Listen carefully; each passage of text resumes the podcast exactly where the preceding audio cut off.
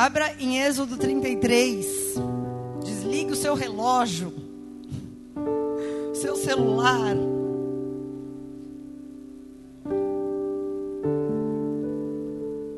Dê atenção ao que Deus quer falar, amém?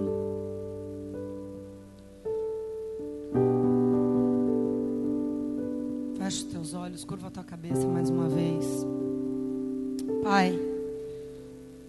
essa é a tua palavra, Senhor, não é uma palavra minha. Eu não tenho capacidade de falar das coisas que o Senhor tem falado à tua igreja. Se não for pela tua revelação, Senhor, se não for pela tua misericórdia sobre mim. Por isso eu peço, traz as tuas palavras na minha boca nessa hora, Senhor. Em nome de Jesus e prepara cada coração como uma terra fértil Assim como, Pai, recebi com tanta alegria essa palavra e a minha vida tem sido transformada. Senhor, em nome de Jesus, que haja uma preparação de cada vida aqui para que uma glória maior seja manifesta da parte do Senhor sobre nós. Em nome de Jesus, traz todo o entendimento, vai além daquilo que for falado, Pai. Revela coisas mais profundas a cada um, porque o Senhor conhece o profundo e o escondido. As coisas ocultas da nossa mente e do nosso coração pertencem só ao Senhor. Por isso, Senhor, vai além daquilo que for dito e liberado desse altar. E revela, Senhor, revela a cada um de nós o que precisamos para que a tua glória maior venha sobre nós. Em nome de Jesus, Pai. Amém. Vamos ler aqui. Êxodo, capítulo 33 Vamos ler de 12 ao 18, amém? Moisés disse ao Senhor: Senhor, eis que tu me dizes: Faze subir a este povo, porém não me fazes saber quem has de enviar comigo.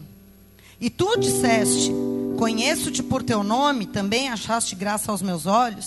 Agora, pois, se tenho realmente achado graça aos teus olhos, rogo-te que me faça saber o teu caminho, e te conhecerei para que ache graça aos teus olhos. E considera que essa nação é o teu povo. E disse Deus: A minha presença irá contigo, para te fazer descansar. Então Moisés lhe disse: Se tu mesmo não fores conosco, não nos faça sair deste lugar. Como, pois, se saberá agora que tenho achado graça aos teus olhos? eu e o teu povo. Acaso não é por tu andares conosco, de modo a sermos separados, eu e o teu povo, de todos os outros povos que há na face da terra? Então o Senhor disse a Moisés: Eu farei também isso que tens dito, porque tu achaste graça aos meus olhos, e eu te conheço pelo nome. Então Moisés disse: Rogo-te que me mostres a tua glória. Até aí. Irmãos, Deus tem prometido uma glória maior para a sua igreja. Depois do imersão que a gente teve aqui do congresso há duas semanas atrás, eu ainda fui para São Paulo, porque teve um, o mesmo congresso teve lá, e as palavras de lá não tiveram nada a ver com a daqui. Mas tudo se resumia em coisas maiores que Deus tem para nós, numa glória maior que Deus tem para nós que somos o seu povo. Amém? E ao mesmo tempo que Deus tem falado, eu vou levar vocês para uma glória maior, para um nível de glória que vocês ainda não conhecem, não experimentaram.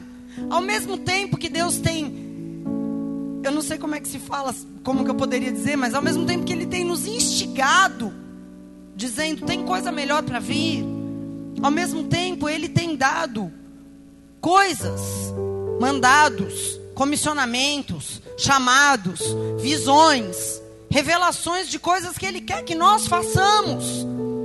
Ou seja, não é para a gente ficar esperando sentado essa glória chegar. Tipo, uma glória maior vai vir, mas enquanto isso, vai trabalhar. Vai cumprir teu chamado. Vai atrás do teu destino profético. Cumpre essa missão para mim. Você teve essa revelação? Faça ela se cumprir. Faça algo por isso. Estão entendendo? Deus tem falado, vou trazer uma glória maior. E ao mesmo tempo Ele tem dado direções. Muitas direções. Gera direções que deveriam gerar em nós muito temor. Porque tem gente que recebe direção de Deus, recebe chamado, recebe comissionamento e não tem temor. Não leva muito a sério.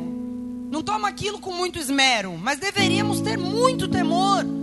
Porque tudo que Deus nos manda fazer, nos manda escutar da parte dele, sempre vai ser algo de alta responsabilidade para as nossas vidas. Então a gente não devia agir como se não fosse algo tão importante assim, ou como se não fosse com a gente, sempre é com a pessoa que está do nosso lado. E na verdade, essa palavra é para quem tem ouvidos para ouvir, não é para todos mesmo, não é. E eu quero deixar isso bem claro. Essa promessa de uma glória maior não é para todos.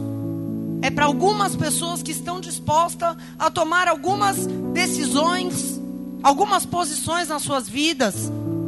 Moisés foi um homem que nós lemos aqui nesse texto, ele foi um homem que ele recebeu promessas grandiosas de glórias em glórias da parte de Deus.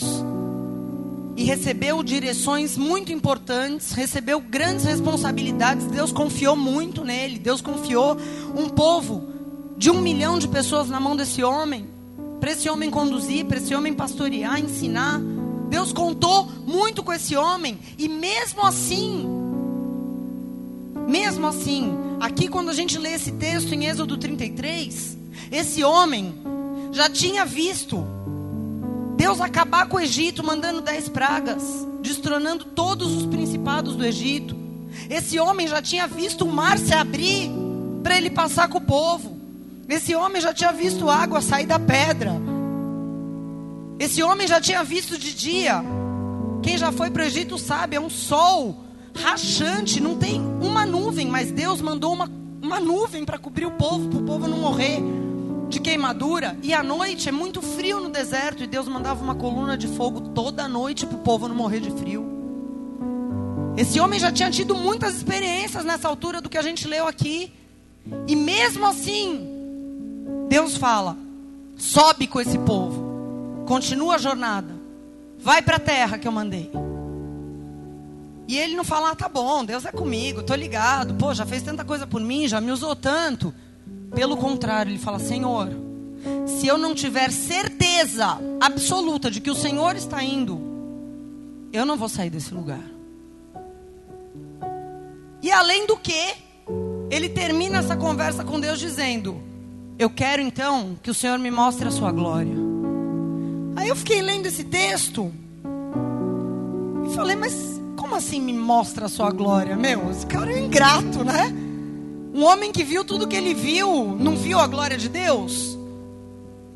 Ele tinha visto sim a glória de Deus, só que ele havia entendido que sempre havia um nível maior que a cada comissionamento, que a cada direção que Deus dava, Deus tinha algo maior em termos de intimidade e de revelação de glória.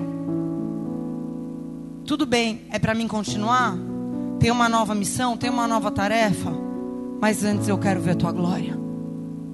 Ele entendeu que ele não queria ser só um servo, ele não queria ser só um bom obreiro, só um instrumento usadíssimo por Deus ele queria ver a glória de Deus. E pedia isso com muita ousadia. Eu não vou sair desse lugar se eu não tiver certeza que a tua presença é comigo. Eu quero ver a tua glória. Eu quero, porque eu sei que tem mais. Já vi muito, ok, mas tem mais. Então eu quero ver. Moisés não se contentava, ele queria experimentar maiores níveis de glória. E ele experimentou, porque ele buscou. E assim é com aquele que busca. Mas o que é a glória de Deus?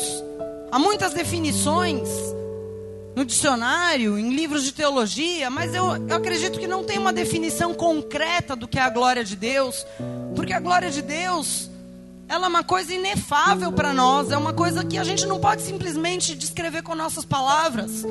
A gente não tem vocabulário suficiente para descrever, mas o que eu posso dizer, que eu acredito que é a glória de Deus, eu acredito que é uma manifestação concreta, não é algo abstrato. Uma manifestação tão concreta da presença santa de Deus, que onde essa glória chega, as pessoas não têm simplesmente uma sensação, todo o cenário é mudado. E a vida da pessoa que está ali presente é transformada. Ou ela morre ou ela é transformada. Das duas, uma. É o que a Bíblia me mostra. Pessoas que brincaram com a glória de Deus, quando ela se manifestou, morreram, foram fulminadas. Pessoas que amaram a Deus e o buscaram, foram transformadas quando encontraram essa glória. Então é uma manifestação concreta, não é algo abstrato, não. Não é uma nuvenzinha de fumacinha que entra na igreja e você sente um arrepiozinho e chora, mas sai igual entrou depois. Isso não é a glória de Deus, é uma experiência com a presença. Porque é uma doce presença. O Espírito Santo está onde a igreja está reunida, amém? É diferente da presença da glória. É diferente da manifestação da glória. Quando a glória vem, alguma coisa poderosa acontece. Ou um juízo é liberado, ou uma cadeia que aprisiona alguma situação é quebrada.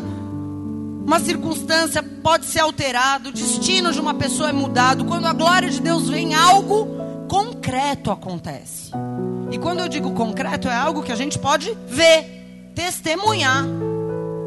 Era assim e ficou assado. Amém? Algo concreto, não é abstrato, não é um sentimento. A glória de Deus é muito diferente da glória humana. A glória humana é muito tosca, ela é passageira, ela dura alguns minutos e depois aquelas pessoas que manifestaram a glória para alguém, né? Tem, tem pessoas, atores, atrizes que falam que estão vivendo um momento de glória e daqui a pouco você vê o cara tá arruinado, porque é glória humana. A glória de Deus não é assim.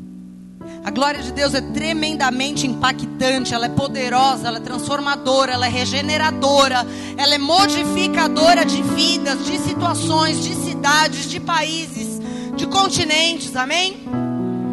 A glória de Deus é assim. Se a glória de Deus chega num determinado lugar, uma coisa você pode afirmar: vai mudar aquele lugar. Se a glória de Deus chegou numa vida, posso te afirmar: aquela vida vai mudar. Se a glória de Deus chega num casamento, aquele casamento vai mudar. Porque a gente não está falando de algo humano, não estamos falando de esforço humano. Estamos falando de um poder, de uma manifestação concreta da essência de Deus. E tem níveis de glória. Há níveis. Deus vai descortinando esses níveis à medida que você o busca. Abra a tua Bíblia em Ageu 2, capítulo 9. Ou não precisa abrir, eu vou ler aqui, tá? O profeta Ageu diz a um povo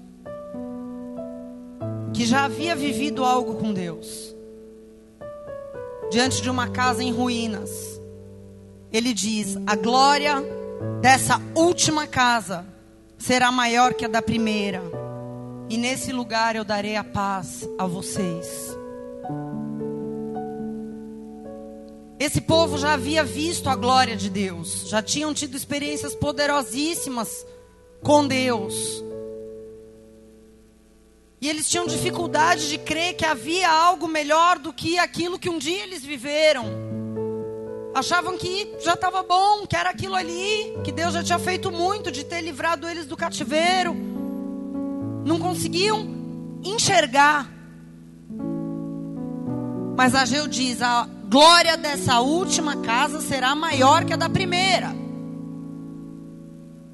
E se você um dia se converteu, se um dia você entregou sua vida para Jesus, você já experimentou uma primeira glória.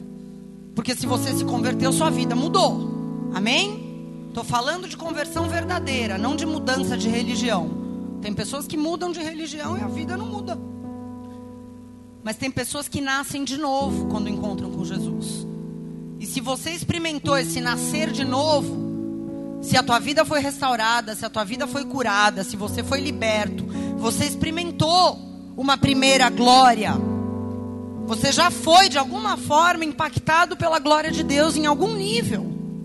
Se coisas transformaram a sua vida quando você encontrou Jesus, ou quando você colocou situações diante dele e de uma maneira sobrenatural essas coisas foram mudadas. Isso é sinal que a glória de Deus se manifestou na tua vida. Amém? Mas Deus está dizendo: Eu tenho preparado uma glória maior. Eu tenho preparado uma glória maior.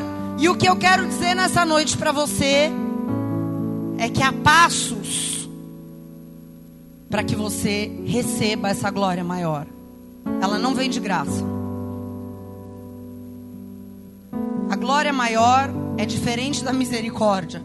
Você pode viver pela misericórdia pro resto da sua vida e até ir para o céu. Mas se você quer experimentar uma glória maior aqui agora, tem alguns passos que você vai ter que dar. E é isso que Deus quer trazer sobre nós nessa noite. Ele quer que nós entendamos que para chegar numa glória maior, nós vamos passar por uma transição. Diga transição. É como uma metamorfose. Deus prometeu uma glória maior para você e Deus é um Deus que ele não se detém no tempo. Amém? Quando ele promete alguma coisa, no mesmo tempo que ele começou a falar para você, ele já está trabalhando para aquilo acontecer. A parte dele ele já está fazendo. Ele está te transformando. Ele está transicionando a sua vida para que você chegue numa glória maior. Então, às vezes você olha para a sua vida e fala: Mas eu só estou passando por luta. É um tempo muito difícil. Eu não vejo as coisas andarem. É só peleja, é só dor. Enquanto você está lutando, pelejando, batalhando, insistindo em buscar, você está transicionando. Você está transicionando. Enquanto você está sentado nessa cadeira, recebendo a palavra de Deus no seu coração, você está transicionando. Estão entendendo, queridos? Vou ser mais clara. Lá em Isaías 60, versículo 17, diz assim: Do bronze eu farei ouro, do ferro eu farei prata, da madeira eu farei bronze, e das pedras eu farei ferro. Presta atenção que está dizendo. Eu vou transformar o bronze em ouro, eu vou transformar o ferro em prata, eu vou transformar madeira em bronze, eu vou transformar pedras em ferro. Olha o que Deus está dizendo, presta atenção. As pedras podem ser úteis mas o ferro é melhor. O ferro pode ser importante, mas a prata é melhor. A madeira tem o seu valor, mas o bronze é melhor. O bronze tem o seu preço. O bronze não é ruim, o bronze é bom, mas o ouro é melhor. Deus está dizendo o seguinte: Ele pegou seu coração que era de pedra. Um dia seu coração foi de pedra, sim ou não? E ele começou a transformar esse coração. De pedra para ferro. De ferro para prata. E ele está te levando para uma glória maior, porque o ouro representa na Bíblia a glória de Deus. Ele está transicionando você. O bronze e a prata são coisas de valor, sim ou não? São coisas boas, tipificam coisas que não são más, tipificam algum nível de glória que você talvez já tenha alcançado na sua vida.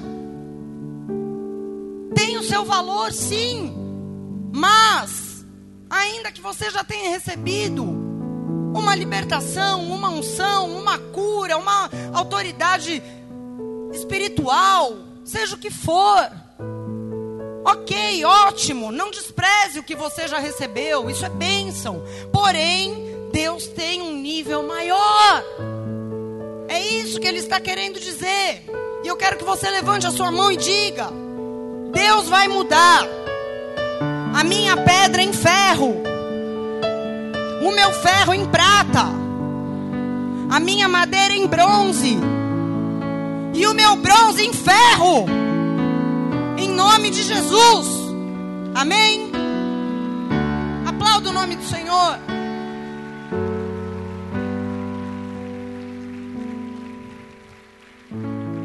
Deus prometeu por Ageu: a glória da última casa será maior que a da primeira. As coisas que estão pela frente são melhores do que as que você, porventura, já tenha vivido com Deus. Agora, agora vem a parte interessante da coisa. A glória foi a última coisa que Deus restaurou. A última coisa que Deus trouxe foi a glória. Primeiro, Ele restaurou quatro coisas para que a glória maior pudesse vir.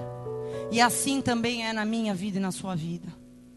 Ele restaurou primeiro a lei com Esdras. Depois ele restaurou o sacerdócio com Josué. Depois ele restaurou os muros e as portas de Jerusalém com Neemias.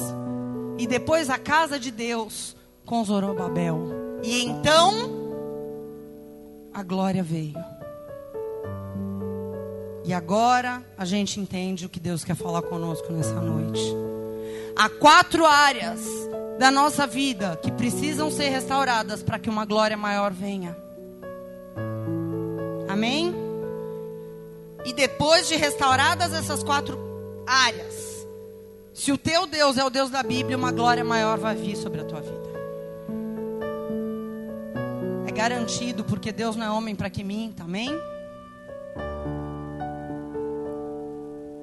Primeiro, Deus restaurou a lei. E quando a gente fala em restauração da lei, a gente não está falando da lei de Moisés, da Torá. Não tem nada a ver com isso. Nós estamos falando de princípios divinos, de verdades espirituais que tinham que ser restauradas na vida daquelas pessoas. Verdades e princípios que têm que ser restaurados nas nossas vidas. É a primeira coisa que Deus coloca. Deus nos deu princípios. Toda vez que Deus nos leva a conhecer algum princípio, alguma verdade bíblica, não é só para que você tenha conhecimento, mas é para que você coloque em prática integralmente na sua vida e não somente as partes que te interessam ou que são fáceis de obedecer. Quanto mais você conhece, a quem mais é dado, mais será cobrado. Cada verdade, cada princípio que você toma conhecimento, meu irmão, tema. Deixa essa lei entrar no teu coração e governar a tua vida. Porque essa é a primeira coisa que Deus quer. O que eu mais fico chocada, porque é uma coisa que a gente não consegue se acostumar. Eu acho que eu vou ter 80 anos, ser pastora há 60 anos e não vou me acostumar. De ver como pessoas que um dia foram sérias com Deus, que deram frutos, que cuidaram até de vidas, começam a deixar princípios de lado começam a ignorar verdades espirituais. É chocante. É inacreditável. Uma pessoa que conheceu, que experimentou, que viveu aquilo e de repente já começa a ignorar um princípio aqui, ignorar uma verdade ali. E quando você vê essa pessoa, a lei de Deus já não governa mais a vida dela.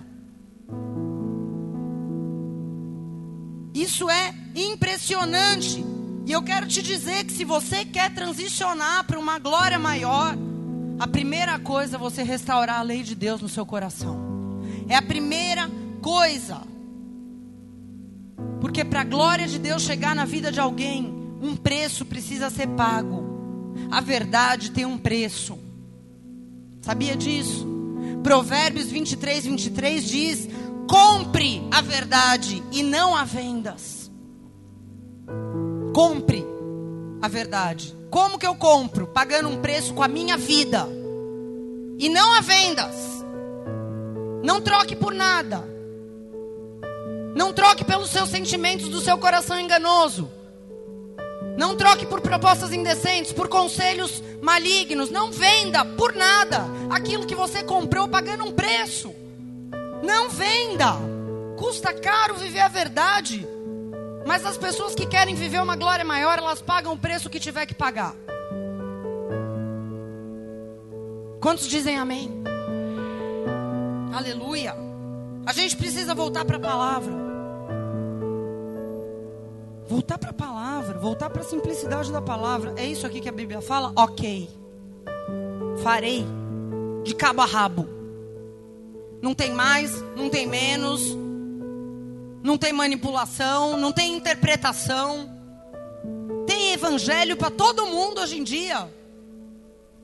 Porque cada igreja interpreta uma coisa de um jeito que vai angariar mais pessoas. A verdade tem um preço, queridos. A verdade tem um preço. Se você comprou a verdade, não venda ela. Amém? Sabe, eu vejo que tem pessoas que toda vez a gente vai confrontar a pessoa e vai falar a verdade para a pessoa. E a pessoa responde: Eu sei. Sabe, mas não vive. Se sabe, por que, que não vive? Sabe tudo. Conhece a lei de cabo a rabo. Conhece a lei de Deus, conhece os princípios. Conhece a verdade. Eu sei. Mas por que não vive? Porque não quer viver uma glória maior. Porque quem quer, vive, paga o preço que tiver que pagar. Amém? Aplauda o nome do Senhor. Porque sem restaurar a lei nas nossas vidas, nós não vamos ver uma glória maior. Não vamos. A segunda coisa que Deus restaurou foi o sacerdócio. E na nova aliança, no Novo Testamento, depois que Jesus morreu, todo cristão, todo aquele que crê em Jesus, passou a ser um sacerdote. O que é um sacerdote? Um sacerdote é um homem, um ser humano ou uma mulher que é um representante do Deus que ele serve na terra. Então, por exemplo, um pai de santo, ele é um sacerdote da Umbanda. Um rabino é um sacerdote do judaísmo. E um cristão, qualquer cristão, não é o pastor.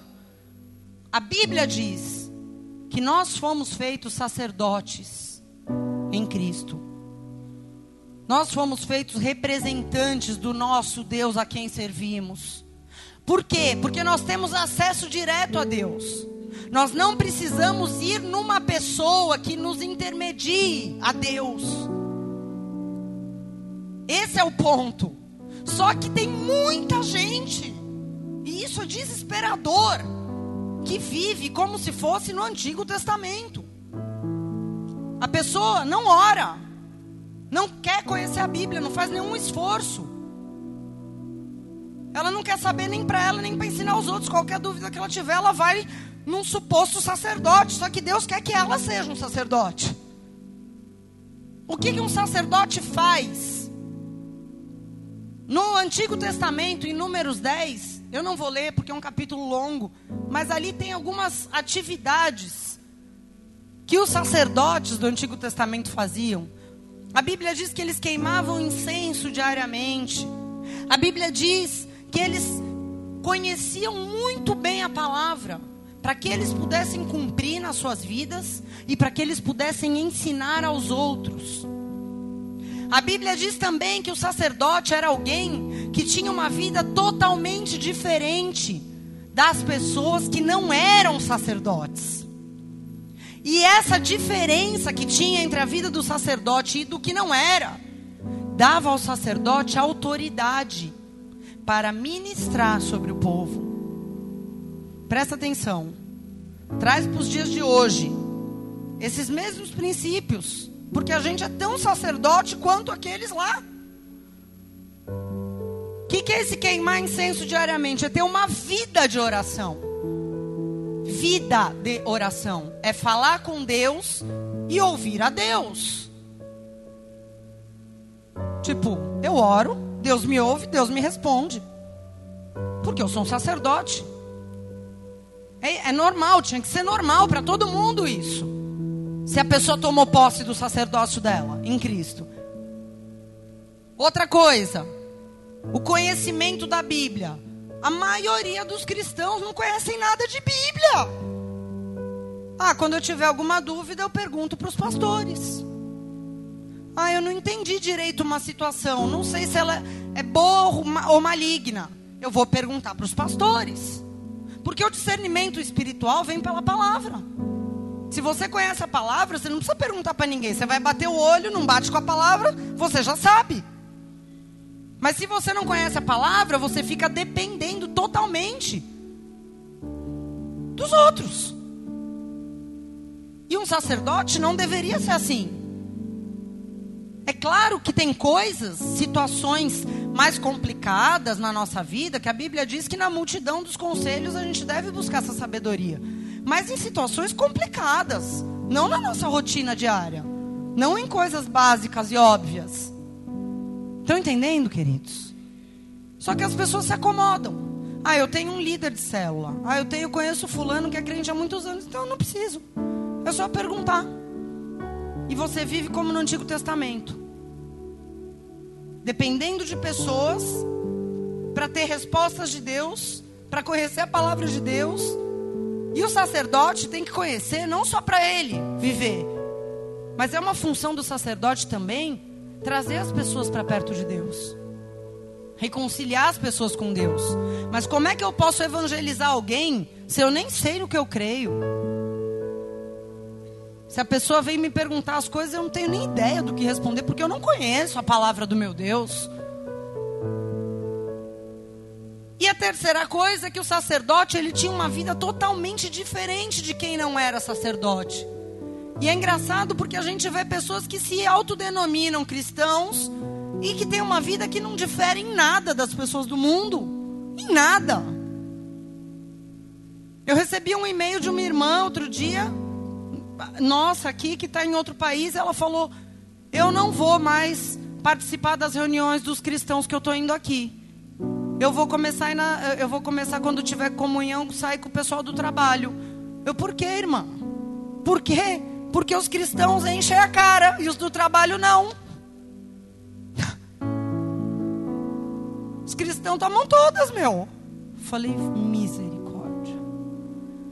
E aí como é que você faz? Como é que você leva um ímpio para uma reunião assim, um incrédulo?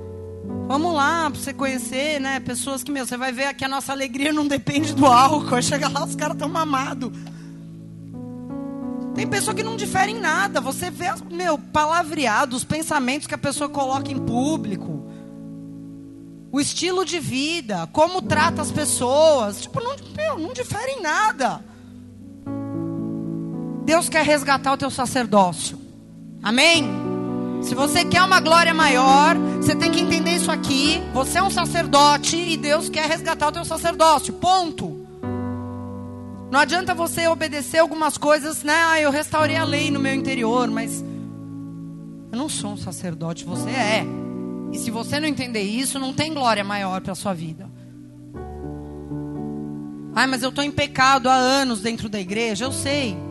Porque a gente tem infelizes surpresas de tempos em tempos de pessoas que estão há anos, às vezes até servindo, e aparecem com coisas que Deus quer trocar suas vestes. Eu tenho uma palavra profética para pessoas que estão nessa situação. Que você já desistiu do seu sacerdócio, porque você fala, eu sou só mais um aqui, e se bobear ainda não estou nem mais aqui espiritualmente, só está meu corpo. Deus quer trocar suas vestes sujas por vestes sacerdotais limpas. Amém? Deus quer restaurar o teu sacerdócio. Ainda que você tenha perdido a esperança, Deus quer restaurar. Josué, o sacerdote que foi levantado para restaurar o sacerdócio em Israel. Deus levantou um profeta chamado Zacarias para falar para ele, está lá em Zacarias 3. Deus mostrou para Zacarias, que era um profeta, mostrou o sacerdote e mostrou que Satanás estava do lado dele, acusando ele, se opondo a ele. E Josué oprimido, oprimido e vestido de roupas sujas. E Deus disse a Josué, disse a um anjo, que ele enviou até Josué: tire essas roupas sujas dele. E Deus disse a Josué: Eu tenho feito que passe de ti a tua iniquidade, e eu te darei trajes de gala. Se você se arrepender, Deus faz isso. Se você se arrepender de fazer pouco caso do teu sacerdócio, se você quiser se levantar, se você quiser ter uma vida com Deus e ser o que Deus te chamou para ser, Deus vai ter misericórdia, Deus vai trocar suas roupas sujas, imundas, por roupas limpas. Porque Deus não chamou ninguém para ficar parado. Deus chamou você para ser sacerdote, para interceder, para expulsar demônios, para desfazer as obras do diabo, para ensinar pessoas a viverem e a tua vida a ser um modelo para essas pessoas. Amém? Aplauda o nome do Senhor.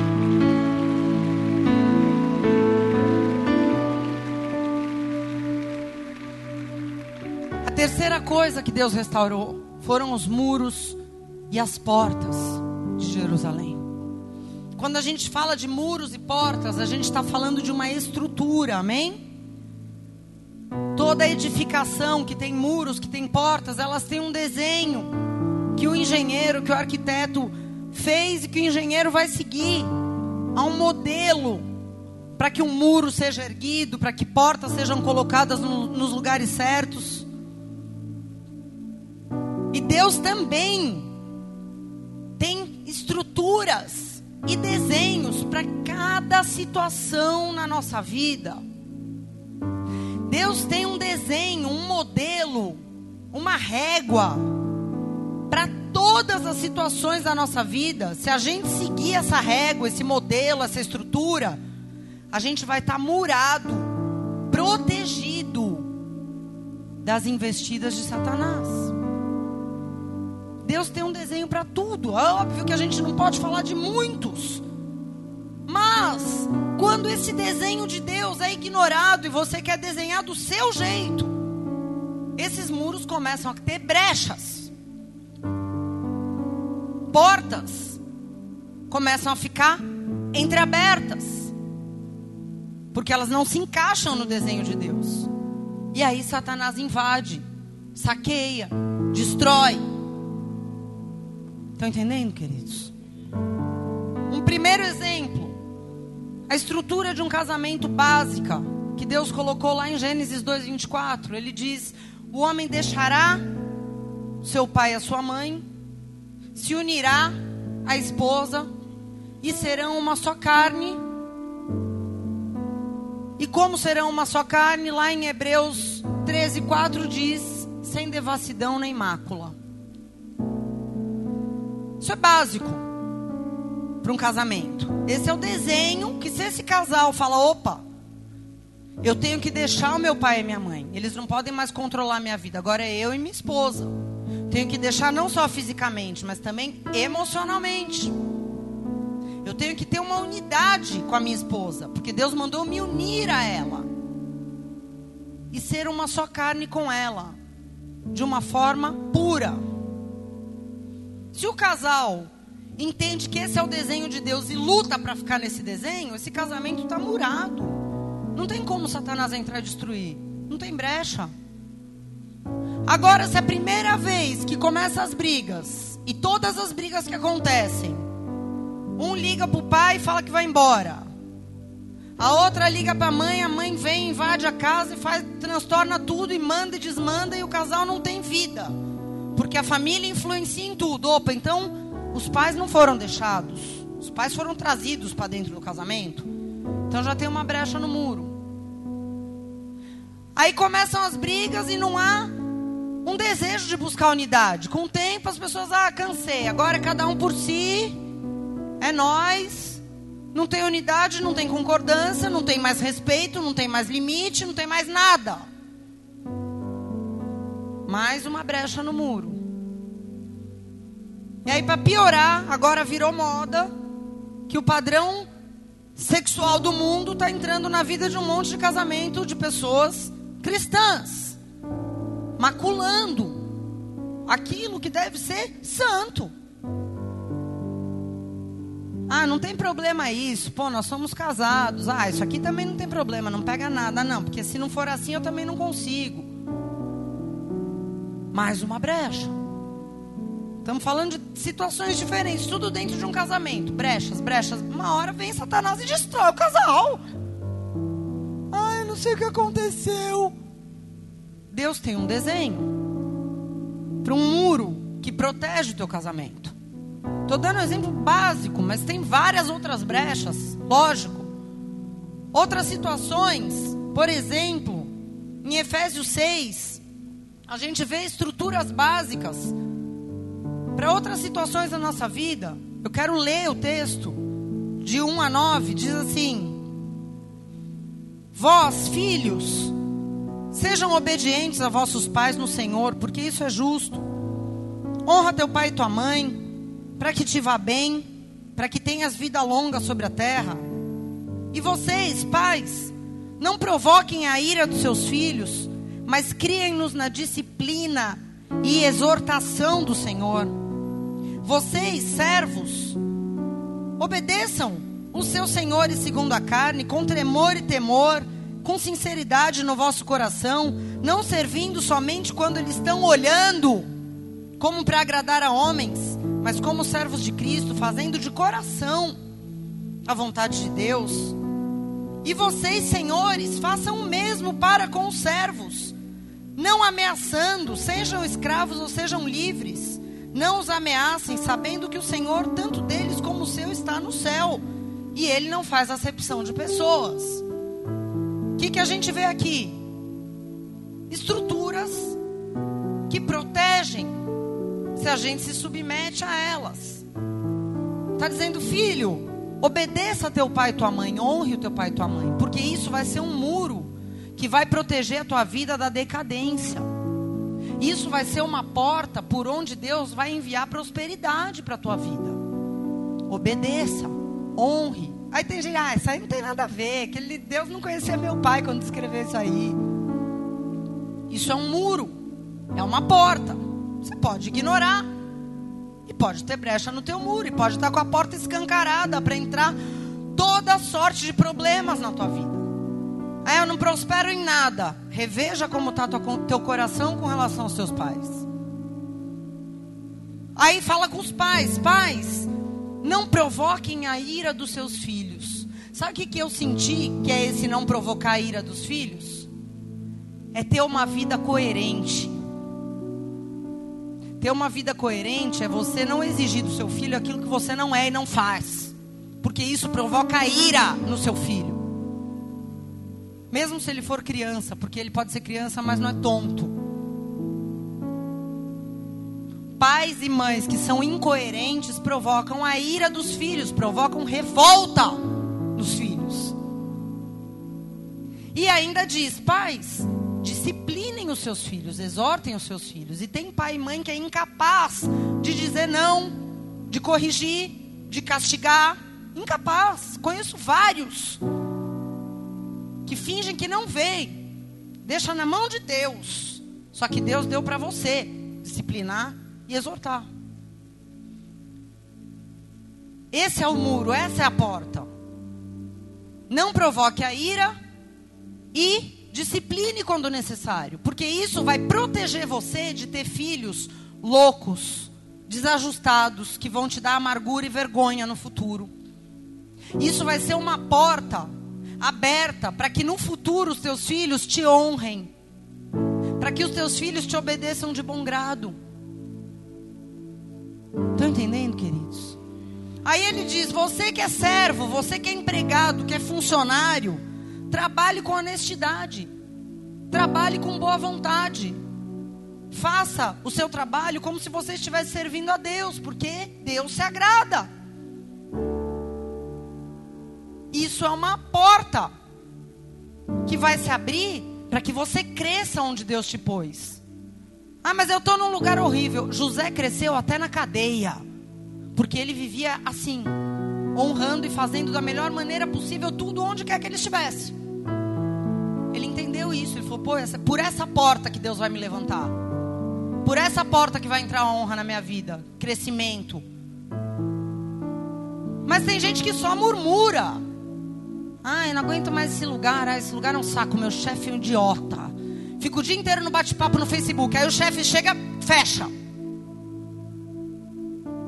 fala mal para todo mundo, só, ai, queria tanto crescer, queria tanto mudar de área, queria tanto ter um negócio próprio, nunca vai ter.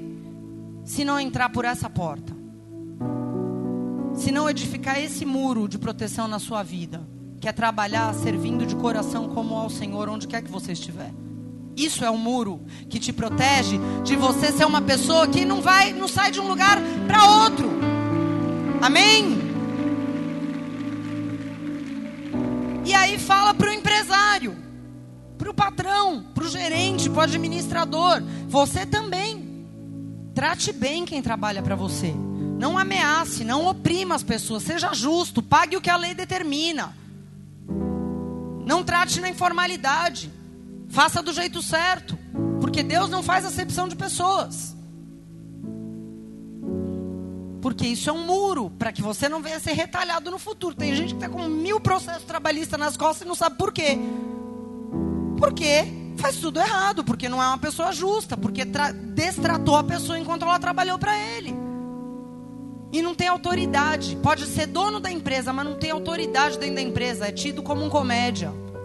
Por quê? Porque isso é um muro que te dá autoridade para você ter níveis maiores de pessoas para você gerenciar, para você cuidar, tá entendendo? Isso é um muro, essa é a porta. Então eu quero dizer o seguinte: muro tem a ver com proteção, tem a ver com segurança, com fortaleza, com barreira. Quer dizer que se você tiver com o teu muro certinho, sem brecha, Satanás não vai poder transpassar para o outro lado. Se as portas estiverem fechadas por Deus, Satanás não entra. Então, se você tem alguma brecha na sua vida, em alguma área, repare essa brecha. Se você precisa ver uma glória maior, se você quer uma glória maior, repare as brechas. Se você tem dívida, pague a dívida. Se você tem que perdoar alguém, perdoe esse alguém. Se você tem que confessar alguma coisa para alguém, confesse. Mas repare as brechas, não deixe que os muros caídos fiquem para trás, não faça do seu jeito. Ah, é meu jeito. O seu jeito não adianta, o seu jeito te deixa desprotegido. Do seu jeito você fica sem muro, sem proteção, com a porta escancarada. Estão entendendo? Não faça do seu jeito. Faça do jeito de Deus, que está aqui na palavra. Amém?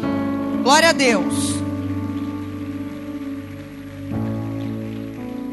A quarta coisa que Deus restaurou foi a casa de Deus. E a casa de Deus, naquela época era o templo, hoje não é mais. Esse imóvel aqui não é a casa de Deus. Esse imóvel é apenas um imóvel. A casa de Deus é a igreja viva, que é composta por pedras vivas que somos nós. Nós juntos somos a igreja. Tem pessoa que fala, eu sou a igreja. Você sozinho, sinto lhe informar, você sozinho não é a igreja. Você é a igreja se você tiver restaurado nisso que eu vou falar aqui agora. Presta atenção. O que, é restaurar a casa de Deus? Restaurar a casa de Deus é você saber discernir o que é o corpo de Cristo. É incrível, mas a maioria das pessoas que frequentam igrejas não tem discernimento do que é o corpo de Cristo. Porque elas atacam o próprio corpo. Elas vão contra o próprio corpo, elas destroem o próprio corpo. Então elas não discernem o que é o corpo. Se eu tenho discernimento o que é um, o que é um corpo, o que é um corpo? Um corpo é uma organização, é uma empresa? Não, um corpo é um organismo. Um organismo vivo. Diga, organismo vivo.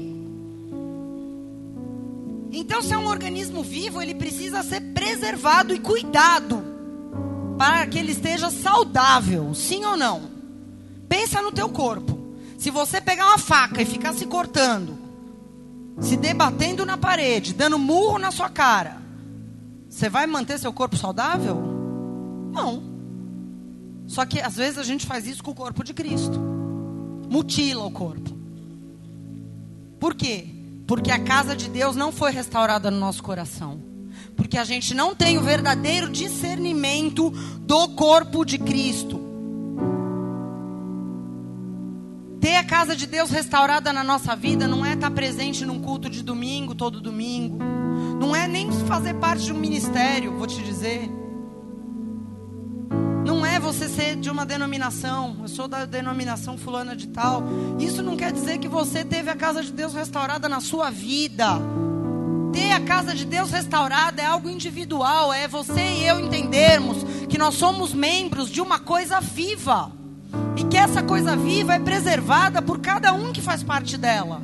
Então, quando eu entendo isso, eu falo: Meu Deus, o corpo de Cristo é vivo, eu faço parte dele, eu vou fazer tudo para que esse corpo seja santo, limpo, glorificado e, e preservado. O que eu tiver que fazer, a minha parte, quando eu tenho esse discernimento, quando eu entendo isso, eu falo: Meu Deus, como eu já feri o corpo.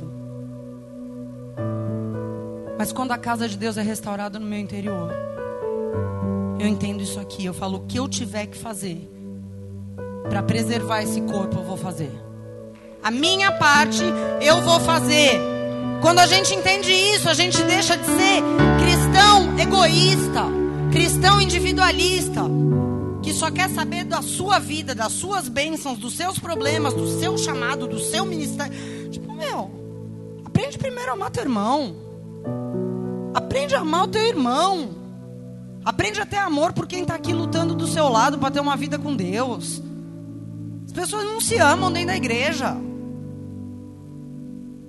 Sabe o que Jesus falou para os seus discípulos lá em João 17, 22? Ele disse o seguinte: Eu lhes dei a glória que me deste a mim, para que eles sejam um, Pai, como nós somos um eu neles e tu em mim, para que eles sejam perfeitos em unidade, a fim de que o mundo reconheça que o Senhor me enviou. Sabe por quê? Que o mundo não reconhece ainda que Jesus é o Filho de Deus? Porque a igreja não anda em unidade. Porque Jesus disse: quando eles se aperfeiçoarem em unidade, o mundo vai reconhecer que o Senhor me enviou. Mas como é que o mundo vai reconhecer? Se aqui nós estamos fora dessa unidade, e eu falo de corpo de Cristo em maneira geral, o que mais a gente gasta tempo pastoreando, apagando incêndio, é um que falou mal do outro, o outro que brigou e saiu andando e virou as costas, o outro que se rebelou contra tudo entre irmãos.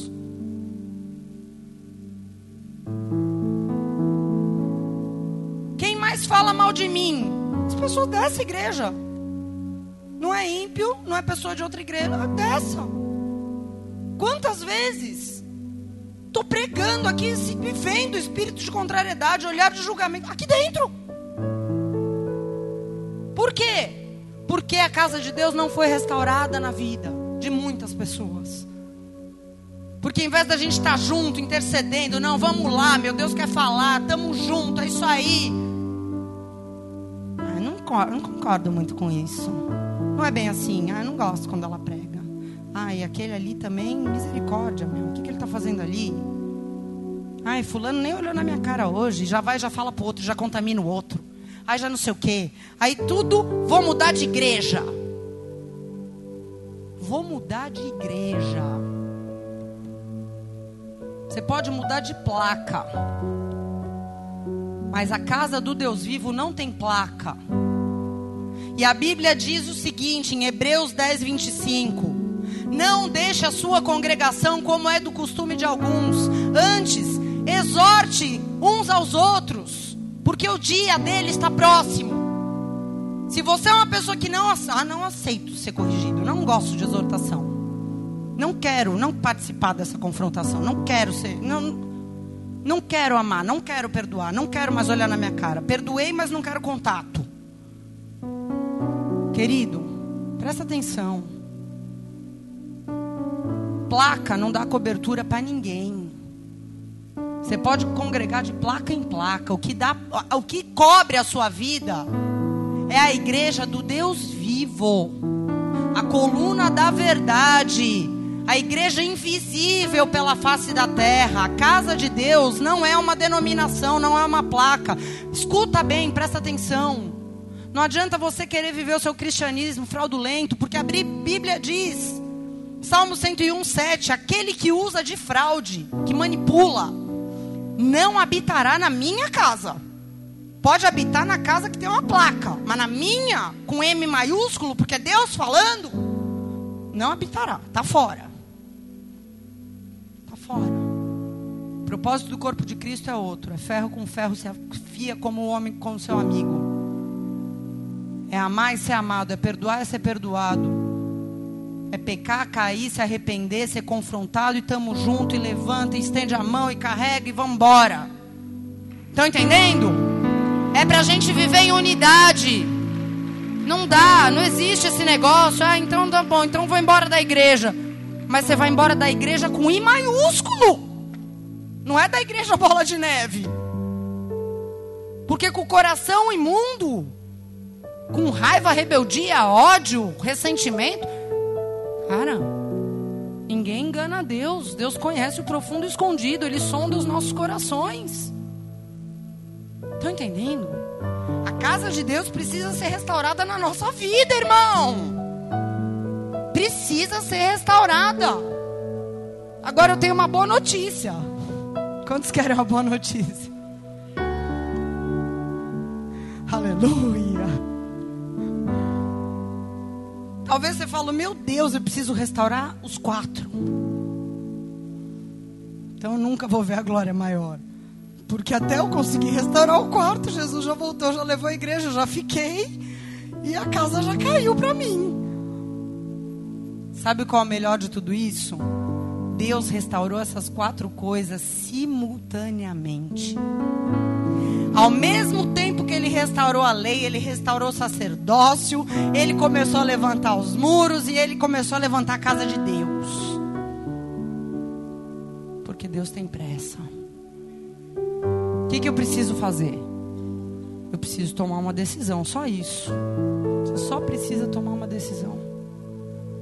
Você quer ou não quer uma glória maior? Você decide. Você quer uma glória maior? Então você tem que tomar uma decisão. Não olhe para a vida dos outros, viu, querido? Porque às vezes você acha que a vida do outro está cheia de glória e não está. Às vezes tem título, tem posição e não tem tanta glória assim. Eu tomei uma decisão. Há não muito tempo atrás. Porque às vezes são pequenos detalhes que fazem a diferença, sabe? A gente acha que é pecado grotesco. Às vezes não é, às vezes são detalhes. Que a gente insiste, teima. Mas eu tomei uma decisão. Eu quero glória. Eu quero uma glória maior. Eu quero coisas maiores. Eu quero, se Deus tem para mim, se Deus prometeu, eu, por que, que eu não vou querer? Por que, que eu vou ficar me fazendo de que não é comigo? Eu quero. E tudo que você precisa é tomar uma decisão. E não se esquecer da sua decisão. Se posicionar. Guardar o teu coração. Sabe, a glória maior é uma glória reservada. Reservada para homens e mulheres que se reservaram, que se guardaram para aquilo que Deus tem para suas vidas. Amém? Fecha os teus olhos e curva a tua cabeça.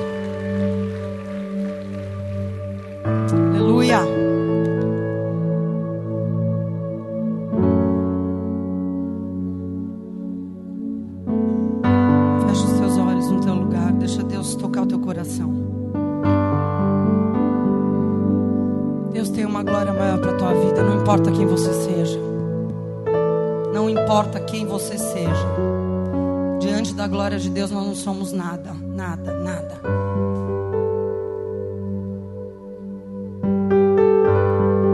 Mas você precisa tomar uma decisão.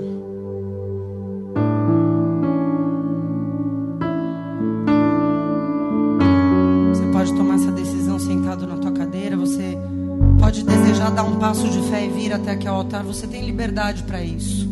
Você não é obrigado a fazer nada que você não queira. Decisão. E Deus conhece a tua sinceridade. Ele conhece teu coração.